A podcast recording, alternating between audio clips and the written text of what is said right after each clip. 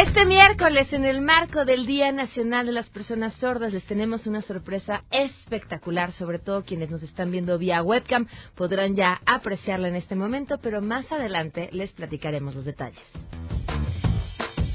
Además, en nuestra sección de asuntos de lo familiar platicaremos sobre los derechos de niñas y niños transgénero.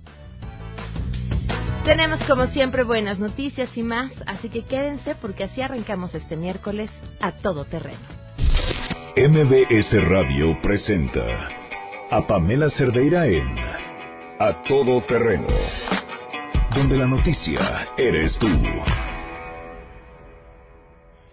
Voy a contarles algo íntimo. El primer consejo que me dieron cuando empecé a trabajar en radio fue el siguiente. Al micrófono se le habla como si fuera tu novio cerquita. Eso es lo que hace la diferencia entre la radio y todos los otros medios de comunicación. Estamos cerquita. Lo sabe bien quien nos deja acompañarle en el coche, aquellos a quienes hablamos mientras están trabajando, también esos cómplices con quienes compartimos carcajadas y sobre todo aquellos que nos escuchan con audífonos. La radio cuenta las historias de otra manera, porque a través de la voz, de la música y hasta de sus silencios comunica dejando el resto del relato a quienes nos hacen el favor de escucharnos. Del receptor de lujo al radio de 50 pesos hasta el teléfono celular, la radio es más eficiente que ningún otro medio en momentos de emergencia y la más adorada acompañante en los momentos de soledad. Fundación MBS Radio nos ha recordado a través de su trabajo a lo largo de estos años cuál es nuestra razón de ser. Y de la mano de la Fundación, también de interpretación, traducción y accesibilidad de N, y por supuesto de esta gran empresa, que no solo nos da la oportunidad de trabajar, sino de volar haciendo lo que más amamos, hoy sí seremos para todos. A partir de hoy, a todo terreno contará con una transmisión simultánea en lengua de señas mexicana a través del portal de mbsnoticias.com, convirtiéndose en el primer programa de radio comercial con transmisión para personas sordas. Nunca antes la radio había estado tan cerquita de todos.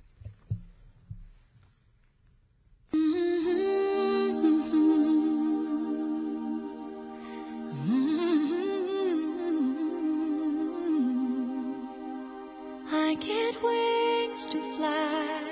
Oh,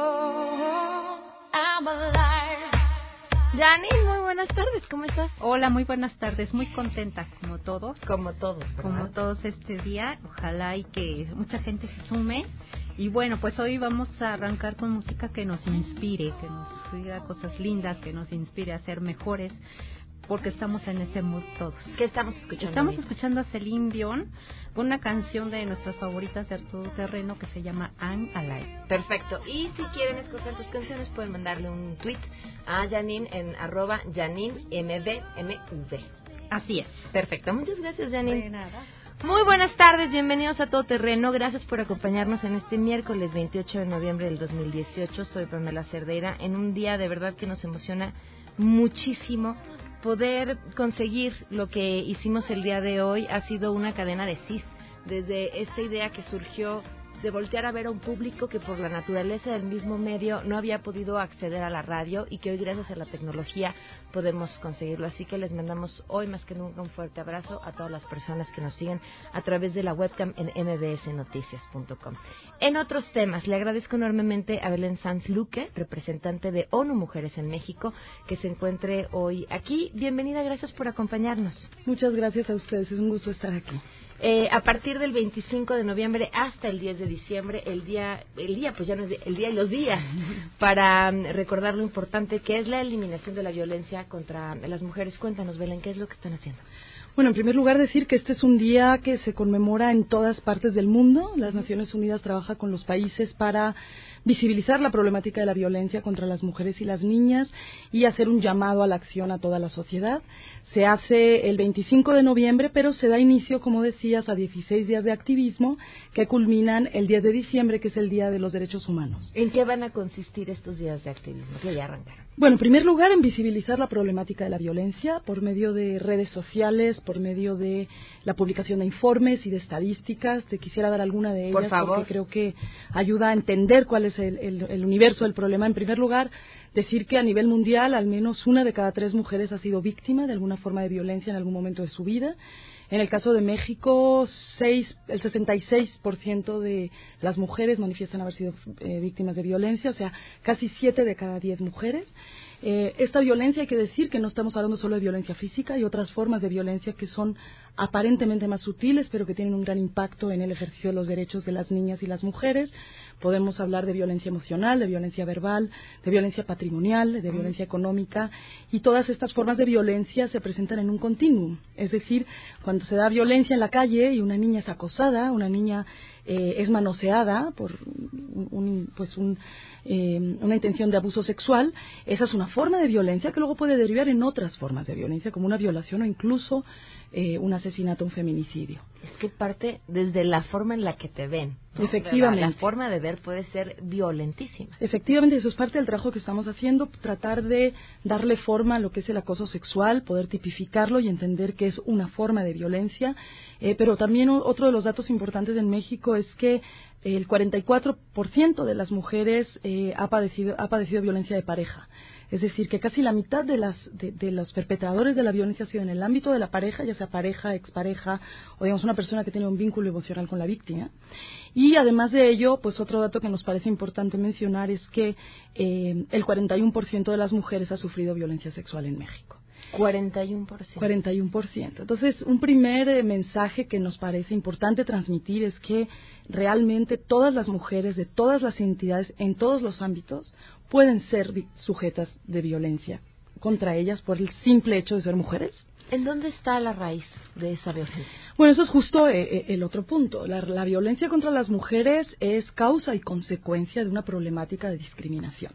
Es una discriminación basada en género que está muy arraigada en nuestra sociedad y que sin darnos cuenta nos lleva a concluir que las mujeres y los hombres tenemos derechos diferentes que las mujeres tienen derecho a estar en casa, a tener el cuidado de los hijos, a responsabilizarse del cuidado del hogar, eh, que los hombres deben estar en lo público, es lo que se ha denominado pues tradicionalmente la división sexual del trabajo, que tiene grandes consecuencias en nuestra sociedad y estos estereotipos de género los reproducimos desde la infancia. Todavía en la educación reproducimos esta idea de que las niñas jueguen con muñecas y los niños con coches, que es un ejemplo muy básico, pero nos ayuda a entender eh, pues los estereotipos de género. Entonces, la causa fundamental de la violencia es esta discriminación basada en género, esta desigualdad estructural que deriva pues en la violencia contra las mujeres y las niñas, pero también deriva en otras formas de violencia. Por ejemplo, el no tener las mismas oportunidades.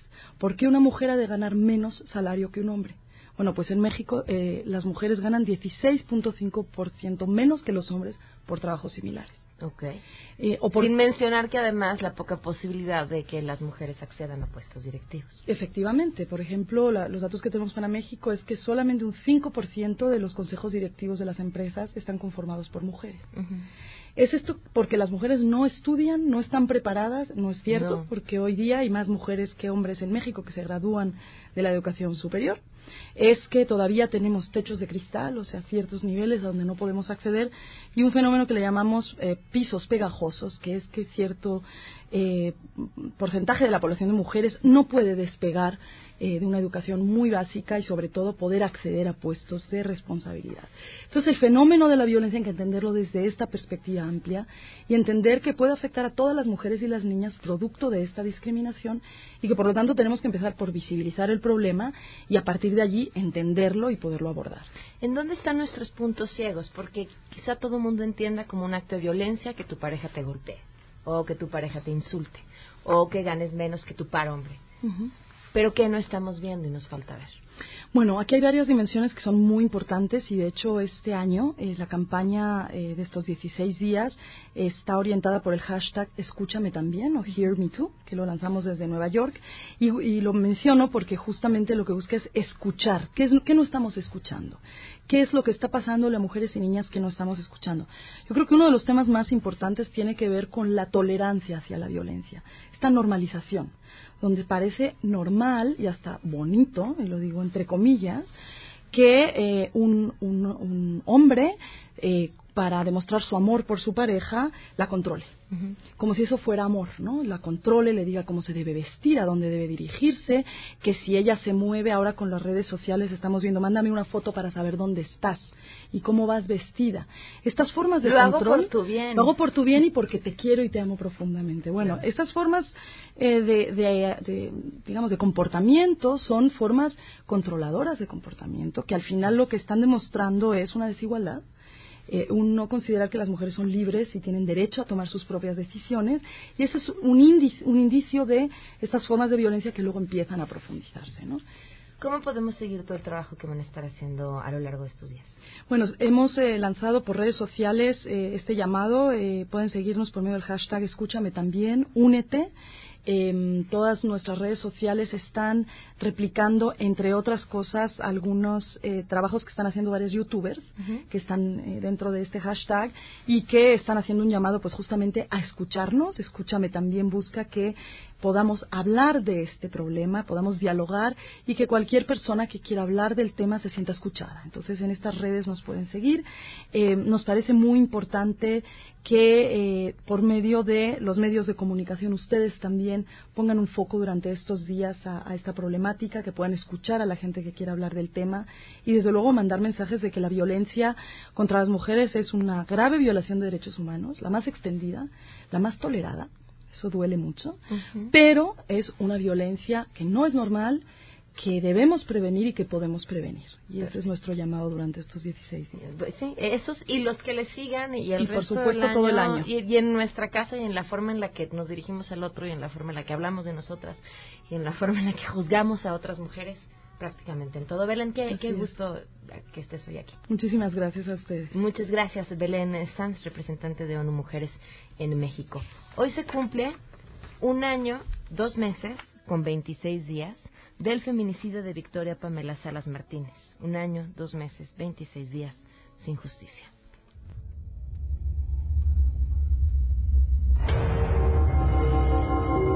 Estas lágrimas que derramamos, este dolor que traemos, este dolor que vamos a cargar, es la fuerza que nos va a seguir dando para seguir adelante y pedirle a las autoridades que hagan justicia, que hagan justicia. Victoria Ponce, nada. Un año, dos meses con 26 días y en este espacio vamos a seguir contando. Vamos con la información. Saludo a mi compañero René Cruz. Pamela, muy buenas tardes. El Instituto de Transparencia, Acceso a la Información Pública, Protección de Datos Personales y Rendición de Cuentas de la Ciudad de México inició una investigación por la vulneración de datos personales contenidos en las indagatorias de la muerte del comisionado del INAI, Carlos Alberto Bonín Herales informó que la Procuraduría General de Justicia de la Ciudad de México le dio vista para que desde el ámbito de su competencia indague lo relacionado con la vulneración de datos personales sensibles al filtrarse fotografías que integran la carpeta de investigación de este hecho y que desde ayer circulan en redes sociales y medios de información, lo cual ha causado gran preocupación mencionó que todo servidor público tiene la obligación de proteger los datos personales que maneja dentro de sus labores de manera responsable, lo cual puede evitar sucesos como este, informó René Cruz González. Así es, gracias. El Consejo de Estabilidad del Sistema Financiero revisó su balance de riesgos, por lo que recomendó a las autoridades financieras del país mantener un marco macroeconómico sólido que continúe preservando la estabilidad de precios, la disciplina fiscal y la estabilidad financiera.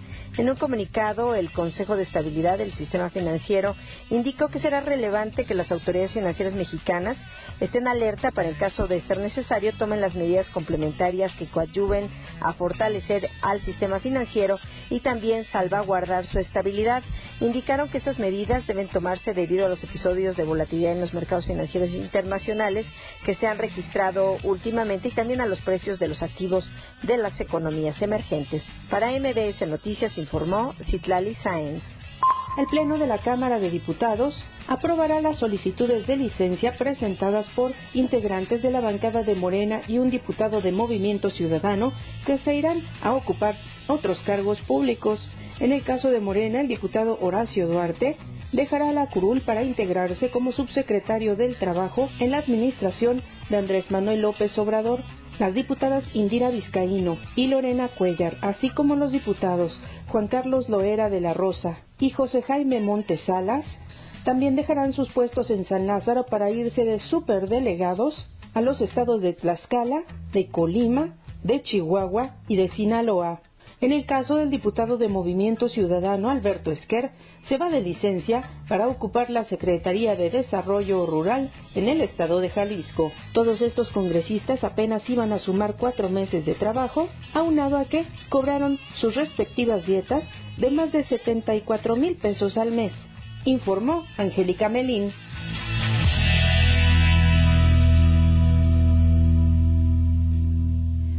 12 con 16 y tenemos buenas noticias.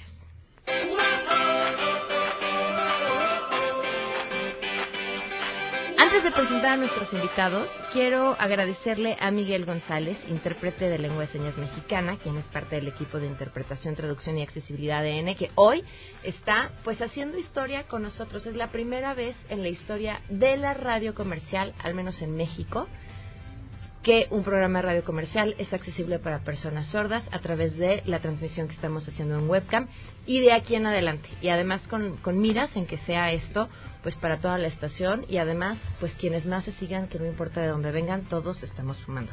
Y bueno, en ese marco eh, le doy la eh, bienvenida a Miguel Lozano, director general junto de Recursos Humanos de Scotiabank México. Bienvenido, gracias por acompañarnos. Muchísimas gracias. Pamela, un placer estar con ustedes. Y a Jorge Vázquez Lara, director de Fundación MBC Radio. ¿Cómo estás? Bienvenido. Pamela, muy bien, muchas gracias. Gracias por acompañarnos. Cuéntanos.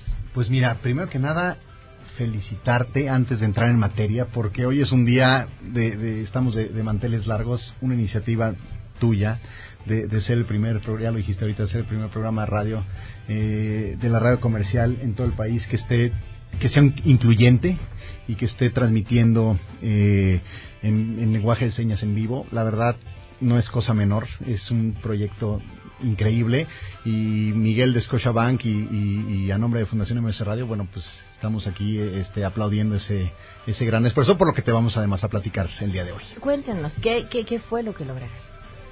Bueno, lo que hemos logrado es precisamente estar muy cerca de la Fundación MBS. Scotiabank tiene muchísimo interés en participar en causas como la, la que se tiene de Ponte Oreja con, con MBS. Es el segundo año que participamos. El año pasado tuvimos la oportunidad de, participar con un donativo importante que ayudó a más de 400 personas a tener aparatos auditivos. Y más que el aparato auditivo, como hemos estado comentando muy cercanos con, Jorge, es cambiarle la vida a las personas. Las personas que tienen una discapacidad auditiva no siempre tienen la, oportunidad de, de, ver el mundo de la misma manera como, como se ve el mismo Alan que más adelante nos va a platicar, Alan Pulido, que está aquí con nosotros y es uno de los beneficiados hoy de este tipo de, de aparatos auditivos, él mismo menciona que es feliz, que gracias al cambio de poder escuchar y que esto es algo que se está resolviendo y que está mejorando su audición, su felicidad ha cambiado. Y eso es lo que estamos haciendo, transformando personas ayudando a los jóvenes, que es una de las causas principales que tiene Scotiabank. Nos enfocamos en la educación y jóvenes entre 12 y 29 años, y ahí es donde entra Alan, que tiene 19 años.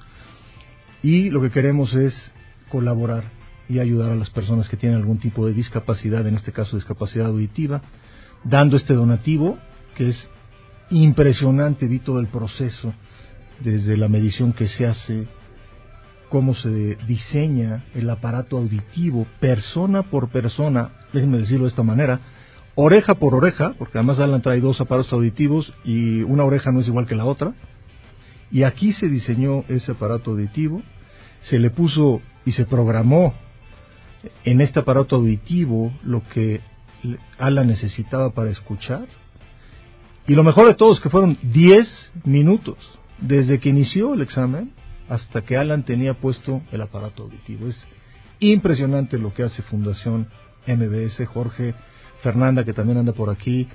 De verdad, muchísimas felicidades por lo que han logrado y gracias por dejar que Scotiabank se sume a este esfuerzo y coadyuve con una empresa hermana que nos ha acompañado en muchas causas sociales.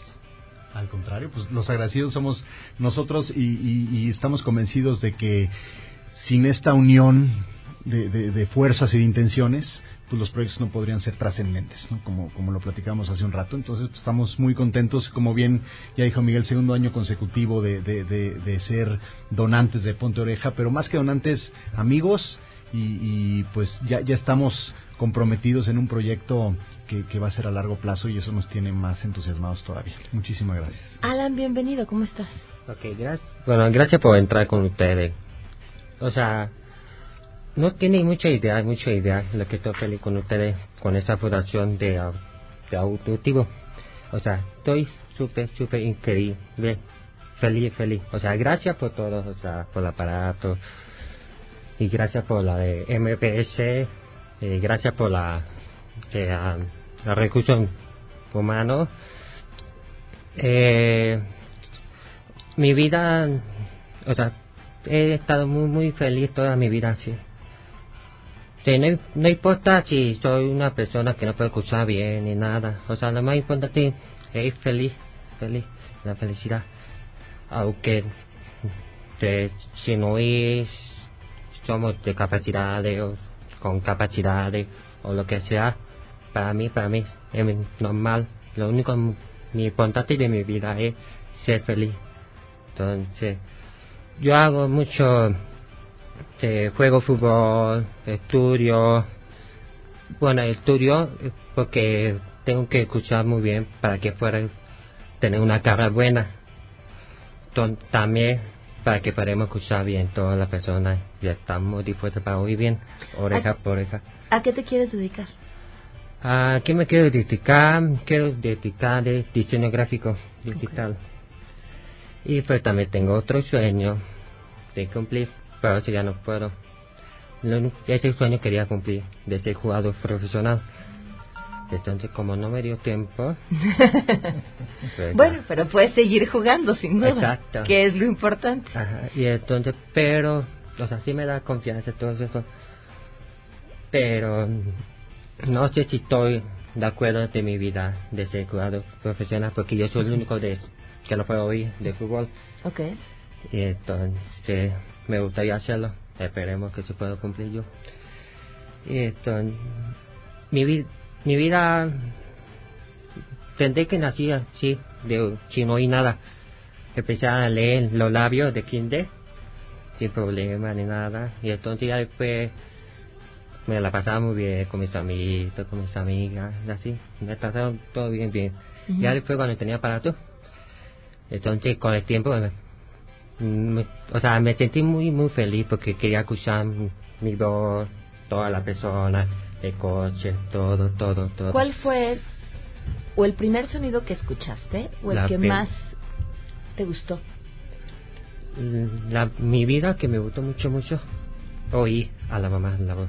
La voz de tu mamá. Ajá, oí a la voz de mi mamá. Y la mía, lo más importante para mí, oí todo, todo, todo entonces,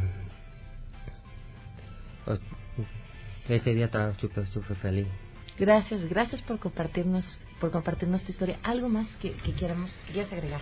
Pues nada más, Pamela, agradecerte mucho el espacio para platicar de todos estos temas y, platicarte también que Scotiabank y, y Fundación MS Radio estamos lanzando el día de hoy, que vamos a, a lanzar aquí en tu espacio una campaña una campaña que para nosotros, bueno, hoy es el Día eh, Nacional del Sordo, eso es, eso es muy importante mencionarlo y por eso elegimos este día para lanzar esta campaña Escucha como escuchas, que van a estar escuchando pues a lo largo de las próximas semanas este, en, toda la República Mexicana. Entonces, bueno, pues nada más eh, se trata, explicarles que la campaña se trata de, prevenir también la audición, porque muchos jóvenes están perdiendo audición a muy temprana edad mucho antes de lo que deberían, perder eh, grados de audición por eh, la exposición a, diferentes ruidos, ¿no? audífonos, etcétera. Entonces hay, hay, que tener mucho cuidado con, con, el oído. Entonces, Scotiabank y nosotros nos, nos eh, dedicamos a eh, estas últimas meses y semanas a diseñar esta campaña para, para prevenir. Que le van a escuchar justamente en el corte. Miguel, muchas gracias por habernos acompañado. Y felicidades. Muchísimas gracias y si pudiera cerrar nada más diciendo que invitaría a todas las empresas en nuestro querido México que nos ayuden a sumarse, a colaborar con las personas con discapacidad para que las podamos incluir en el día a día en la fuerza laboral. Nos fijemos en sus capacidades, no en sus discapacidades, y en el caso de Scotiabank tenemos más de 60 personas con discapacidad hoy en nuestras filas que son espectaculares personas que agregan valor y talento hacia todos nuestros clientes, y eso no es algo que debe ser exclusivo de una sola empresa o de varias empresas como en este caso, sino que todos debemos de colaborar a que podamos incluir a estas personas y brindar el apoyo para que colaboren y nos brindan con su talento lo mejor que tienen para brindarle a nuestros clientes el mejor servicio. La diversidad es económicamente mucho más rentable además. O sea, una empresa con mayor diversidad es una empresa con muchas más ideas, una empresa mucho más rica en todos los sentidos. Muchísimas gracias. Gracias de verdad por habernos Gracias. Gracias. un placer. Al contrario, Pamela. Vamos a una pausa y volvemos. Año 2018. ¡Felicidades! Bienvenido al tercer piso. ¿Qué dijiste? ¿Otra vez no escuchaste? ¡Siempre te estamos gritando! No dejes que tu regalo de cumpleaños sea un auxiliar auditivo. Cuida tus oídos. Escucha como escuchas. No hay marcha atrás. Debido al uso excesivo de audífonos, existen más de mil millones de jóvenes con riesgo de presentar pérdida auditiva a temprana edad. Fundación MVS Radio y Scotia Bank, unidos por la prevención y salud auditiva. Pamela Cerdeira regresa con más en A Todo Terreno, donde la noticia eres tú. Marca el 5166125. Here comes the sun, little darling. Here comes the sun. I say it's alright. 12 con 33 minutos, continuamos en a todo terreno en esta, el inicio o el banderazo de, de esto que, pues que cambia la forma en la que entendemos la radio. En la primera vez que un programa de radio comercial se convierte en un programa eh, incluyente y que, y que lleva por primera vez a la radio comercial para hacer la radio para todas las personas con esta transmisión eh, simultánea a través de la webcam en lengua de señas mexicana. Le agradezco enormemente a Teófilo Abdo Curi, juez séptimo de proceso oral en materia familiar del Tribunal Superior de Justicia de la Ciudad de México, que nos acompañe con un tema polémico e interesantísimo. Gracias por estar aquí, bienvenido. Gracias a ustedes, Pamela. Me da mucho gusto. Todavía creo no acabamos de entender el concepto mismo de las personas trans y nos vamos a meter en un tema mucho mayor, más interesante y de mayor complejidad, que es el de los menores trans. ¿Cómo es? ¿Cómo se entiende desde la justicia? ¿Y qué es? Bueno, los, el transgénero es tener una identidad y una expresión diferente a lo que comúnmente llamamos normal. Pero más aún cuando se trata de menores de edad, que por la educación y la cultura que se tiene, no solo en este país, sino a nivel mundial, se han creado una serie de prejuicios que han impedido ese crecimiento desde el punto de vista emocional, psicológico y hasta físico para poderse desarrollar plenamente, ¿no? Y desde el punto de vista de la justicia, si bien es cierto actualmente existen procedimientos de reasignación de sexo, que son en materia administrativa porque los lleva el registro civil, estamos hablando de mayores de edad. Pero nosotros los jueces familiares, en todo caso, cuando se plantea una situación ante tribunales, precisamente de menores de edad, niños o niñas transgénero, conocemos los procedimientos en la oralidad. ¿Esa situación tiene que pasar cuando se trata de menores de edad a través de los tribunales? Sin lugar a dudas. Estén, Sin lugar aunque a dudas. los dos papás estén de acuerdo. Definitivamente, ¿Por porque qué? quien ejerce la patria potestad Ajá. Tiene una determinación y otorgar su voluntad o consentimiento para esos efectos. Pero hay que pasar por una serie de eh, procedimiento en el sentido de calificar su petición, ¿no? Velando por el por interés el del menor, superior o sea, siendo la voz del cuarto menor. constitucional, ¿no? Vamos a ver si los padres realmente están velando por los derechos humanos de ese menor, eh, respetando su dignidad y esa nueva identidad o esa identidad real que trae desde que nació. ¿Cómo decide el juez que que ese es el camino correcto a seguir y que y que la decisión de los papás va en función de los intereses del menor en un tema, insisto, muy tan polémico, polémico. por la falta de aceptación, ¿eh? por la falta de aceptación social. Si nosotros deconstruimos nuestra forma de pensar, que históricamente la hemos aprendido en nuestras familias y que va dándose de familia en familia, este país sería diferente en muchos aspectos. Pero en la cuestión del procedimiento de los menores, que son escasos, ¿eh? son Claro. escasos por el temor de ir a las instituciones por falta de conocimiento de acudir a las instituciones o por la falta de difusión o porque los propios padres se reprimen en ese tenor porque les disgusta que tu hijo sea transgénero, ¿no? ¿Qué hacemos nosotros? Bueno, pues ¿Qué, es, para explicarle más mejor al público, qué es, qué es un niño trans o una niña trans? ¿Cómo se entiende, cómo se vive? Para que lo puedan identificar. Que físicamente es hombre o mujer, pero su identidad interior, su ser, su yo, su propia expresión que sale de su, de su, de su eh, de su yo pre interior, pues va a propiciar precisamente que tenga actitudes, conductas y características diferentes. Que no se identifique como No se identifica con los demás, ¿no? Y que en un sentido, a nivel escolar, no tiene mayor problemática porque todos los niños son transparentes. El problema que se crea es cuando empezamos a etiquetarlos, empezamos a hacer bullying los adultos y se los enseñamos a nuestros hijos. Ahora, ¿qué herramientas tienen hoy los papás o sea, que, o, cuál sería la recomendación? ¿Qué hace hoy y qué tiene que hacer hoy un papá que tiene un chiquito o una chiquita que no se identifica? Se tiene que informar, tiene que acudir con especialistas en psicología, con especialistas en pediatría, con especialistas que se dediquen precisamente a la cuestión de esa transformación, no solamente emocional, de ser el caso en su momento física, ¿no? Si los padres no acuden es porque no tienen conocimiento a dónde acudir, ¿no? Pero actualmente hay una serie de instituciones y fundaciones que se están encaminando precisamente a que los niños transgénero tengan la oportunidad de vivir su vida como deben de vivir su vida, ¿no? Con esa libertad, esa dignidad y esa equidad que debe de haber. Hay que ver con una perspectiva diferente a nuestra sociedad. ¿En qué momento de este proceso y qué es lo que pasa cuando llegan ante el sistema de justicia?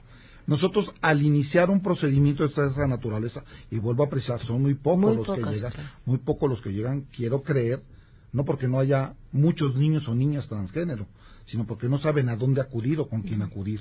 Nosotros, al admitir un procedimiento de esa naturaleza, lo primero que hacemos es precisamente ver cuáles son los argumentos que nos están virtiendo para el cambio precisamente de la identidad y expresión de esos niños o niñas.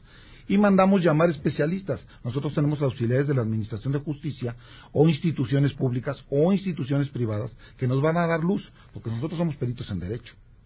Desde todos esos estudios que se realicen, del propio diálogo que nosotros sostenemos con los menores, que tenemos ya muchos años de experiencia trabajando con niños, porque además servidores de nuestra educación primaria, entonces ya tenemos un rato trabajando con niños, nos dan la perspectiva de lo que es el interés propio del propio menor, ¿no?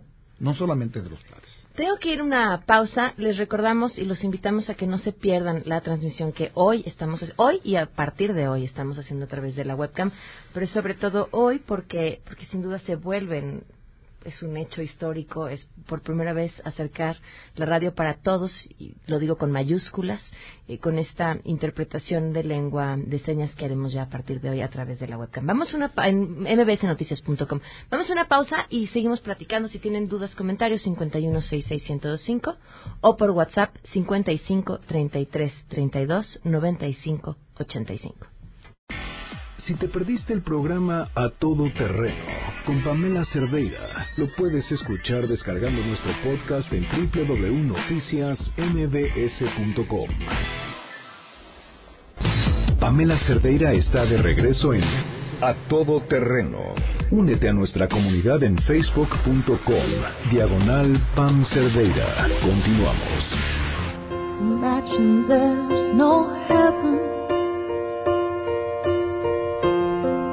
Continuamos a todo terreno, estamos hablando con el juez Teofilo Abdo Curi y me platicaba en el corte y me parece interesantísimo que lo comparta al público sobre un caso específico eh, que sucedió y cómo se definió la edad del menor, ¿qué pasó?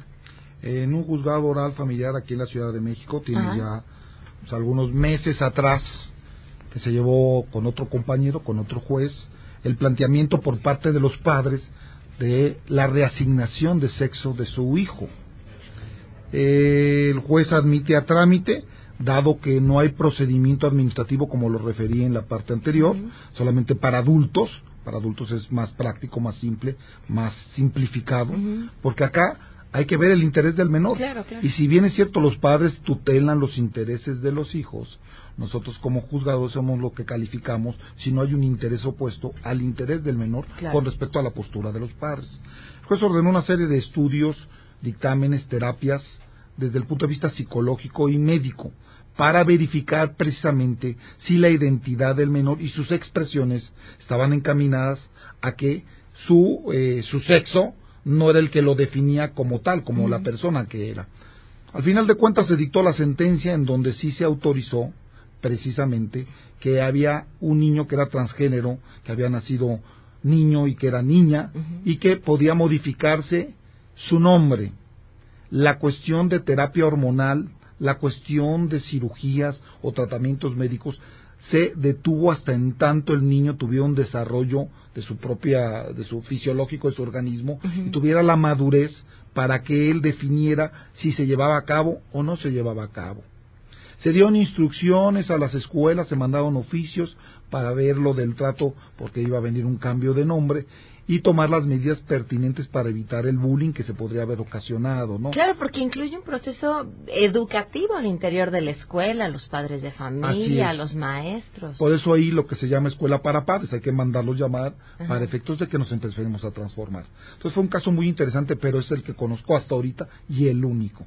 Vuelvo a reiterar, a lo mejor por temores, por prejuicios, por falta de difusión, por no saber a dónde acudir, no se han llevado más procedimientos aquí en la Ciudad de México. Y evidentemente estadísticamente es un, sector de la población pequeño. Ojo. Sin lugar a duda. Yo por, pequeño no, no quiero decir menos importante. Yo estoy convencida de que nos define como sociedad el trato que damos a nuestras minorías. O sea, tan, tan buenos, eh, tan eficientes que seamos con las minorías, se, se traducirá a lo eficientes que somos con el resto de la población. Eso me queda clarísimo. Por supuesto. Pero, pero es cierto, hay un, hay un tema de, de prejuicios.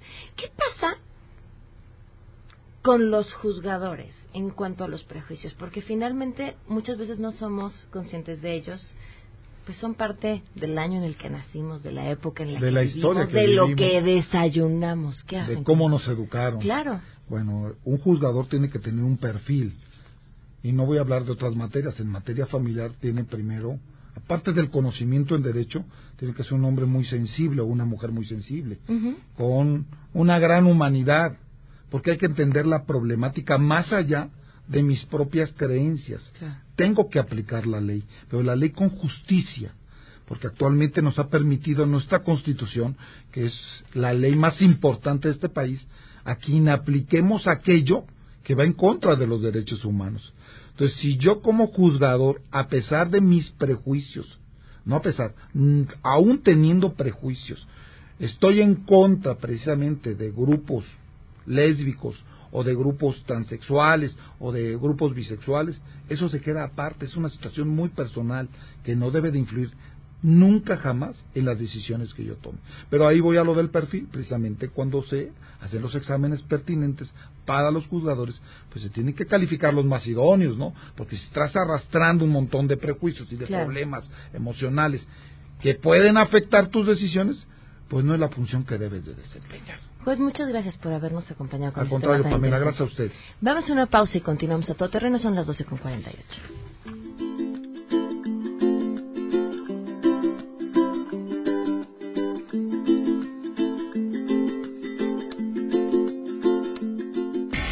Si te perdiste el programa A Todo Terreno con Pamela Cerdeira, lo puedes escuchar descargando nuestro podcast en www.noticiasmbs.com.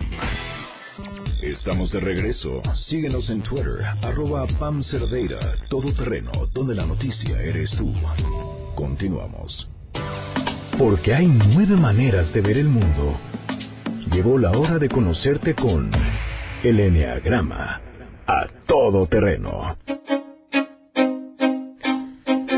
Bueno, primero la saludo, Andrea Harrison. Hola, Pamelita. ¿Cómo están? Encantadas de ser parte de este ícono de programa. De este día histórico Sí. en la radio comercial. Y, y, y, y, y aclaro, en la radio comercial porque el IMER, este, en, en un programa llamado La Pirinola tenía transmisión este simultánea y, y ahí hubo- alguien me mencionó un programa de internet justamente específico para personas sordas, pero en la radio comercial esto no se había hecho y, y estamos no solamente maravilla. contentos, sino que siga. No, qué Claro. se Increíble. contagie. Con Y- exacto, que se contagie.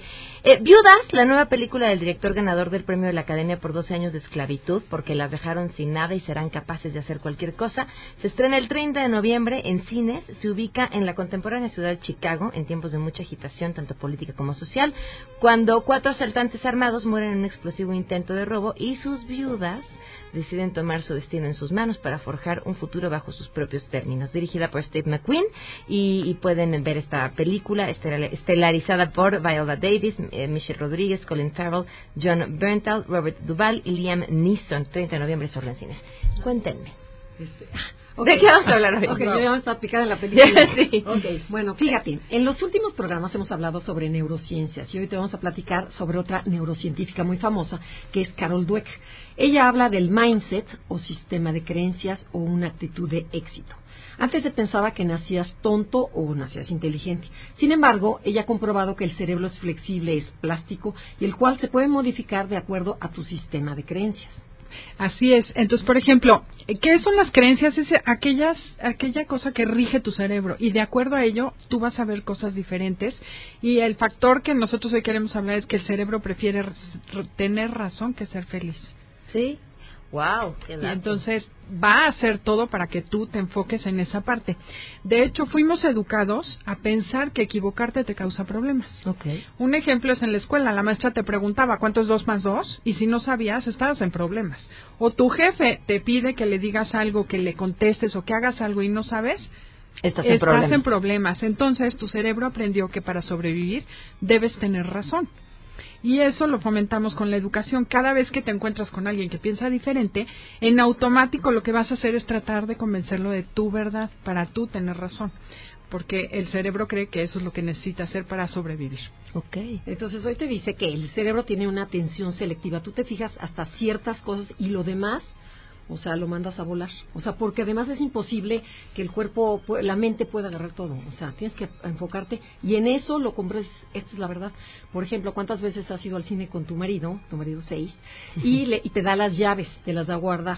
Y al, al- y al tú las tienes. y al rato No. te dice- y al rato te dice las llaves. A mí no me las diste. A mí no me las diste. Y estás completamente seguro y lo afirmas que no las tienes. Y de repente dices, ay, aquí están. O sea, casi te quieres, te quieres morir de la pena. ¿Cuántas cosas en la casa que se te pierden?